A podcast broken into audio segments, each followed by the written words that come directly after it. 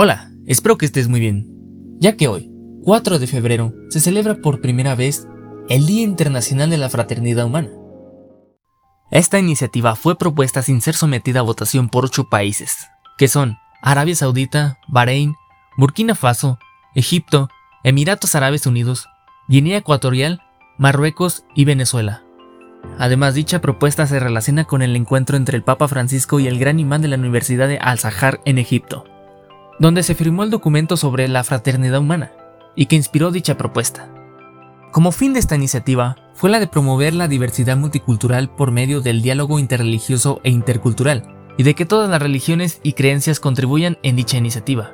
Además, se busca combatir el odio religioso y concientizar sobre la diversidad de culturas, religiones y creencias, así como promover el respeto hacia las mismas. Todo esto a favor de la estabilidad social, dicho de otra forma, la paz.